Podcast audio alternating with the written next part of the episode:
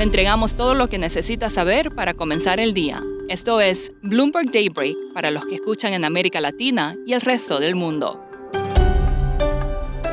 Buenos días y bienvenido a Daybreak en español. Es 23 de noviembre de 2021. Soy Eduardo Thompson y estas son las principales noticias. Los futuros en Wall Street están en terreno negativo, al igual que Europa y Asia. Los bonos del Tesoro caen tras la confirmación de Jerome Powell al mando de la Fed por un nuevo periodo. El petróleo retrocede luego que Estados Unidos anunció esta mañana una liberación coordinada de sus reservas estratégicas de crudo junto con China, India, Japón y el Reino Unido. Estados Unidos sacaría 50 millones de barriles. El anuncio podría llevar a una pelea con la OPEP. Suben las apuestas de un alza de tasas en Estados Unidos. Los mercados están incorporando un aumento de 25 puntos básicos en la reunión de junio y probabilidad de dos más el próximo año. Sigue la preocupación por el aumento de casos de coronavirus. La Casa Blanca dijo que Estados Unidos no se encamina a nuevas cuarentenas como las de Europa. La CDC dijo que las vacunas son efectivas en prevenir muertes y hospitalizaciones, pero no previenen tanto las infecciones como antes. Alemania no descarta un cierre total ante una situación muy pero muy dramática. El PMI compuesto de Europa subió a 55,8 en noviembre de 54,2, por encima de lo esperado.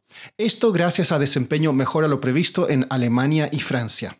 CNN informó que Estados Unidos considera enviar asesores militares a Ucrania ante la acumulación de fuerzas rusas en la frontera. También podría proveer armas. En noticias corporativas, los resultados de Zoom decepcionaron. Samsung construiría una planta de chips en Estados Unidos, Disney suspendería ventas de pases anuales para controlar las multitudes e Italia impuso una multa de 230 millones de dólares a Apple y Amazon. Una encuesta de Citibanamex reveló que la inflación de México podría llegar al 7% en diciembre, un máximo de 20 años. Se prevé que el Banjico elevará las tasas en diciembre en un cuarto de punto a 5,25%, el mismo ritmo de alzas que en sus cuatro decisiones anteriores.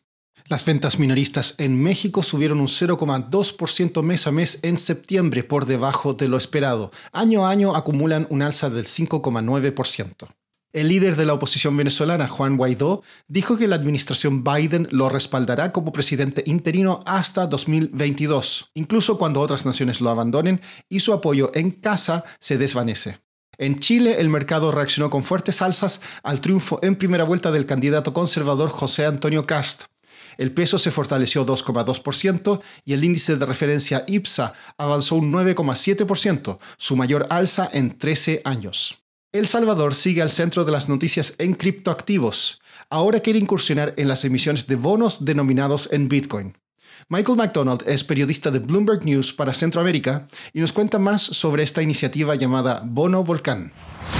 Eh, sí, va a ser un, bono eh, que emiten en el blockchain, el gobierno de Salvador, que compran las personas que usan el blockchain y va a ser mil millones de dólares eh, que va a colocar el gobierno de Salvador para financiar algunos proyectos que están planificando como Bitcoin City en El Salvador, que es una ciudad basada en Bitcoin y para financiar también eh, minería de Bitcoin a través de energía geotérmica que, van a conseguir de un volcán que tienen en, en El Salvador. Por eso le llaman bono volcánico porque va a financiar ese tipo de, minería de, de energía geotérmica. Michael, ¿cuándo se emitiría el bono? Está en plan de vender. El plan del gobierno de Salvador es colocar el bono en el primero segundo mes, enero o febrero del 2022. Anunciaron el plan el fin de semana pasado. Eh, ya llevan meses trabajando en eso. Eh, han estado teniendo reuniones con diferentes operadores de blockchain y Bitcoin desde junio. Entonces es una idea que han tenido durante muchos meses y el plan es sacar el bono de enero febrero del próximo año. ¿Cómo afecta esto las relaciones con el FMI? Sí, eh, bueno, el gobierno había, venido eh, negociando con el Fondo Monetario un programa de 1.3 mil millones de dólares, pero el Fondo Monetario ha tenido unas dudas y reservas sobre el uso de Bitcoin en El Salvador, entonces el programa no se ha concretado. Emitir este bono es como una forma de evitar el, Fondo Monetario, ¿no? Porque esto, esto va a ser un bono de mil millones de dólares y lo que estaban buscando con el Fondo Monetario era 1.3 mil millones durante tres años, entonces podría ser que no, se concreta el, programa con el Fondo Monetario, pero ya ahora con este bono volcánico tienen otra fuente de financiamiento que puede sustituir lo que iban a conseguir del fondo.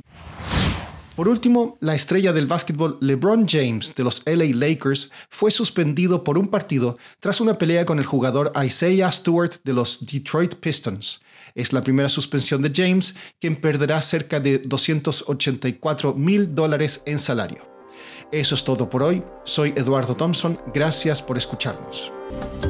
Para conocer todas las noticias que necesita para comenzar el día, revise Daybreak en español en la app Bloomberg Professional.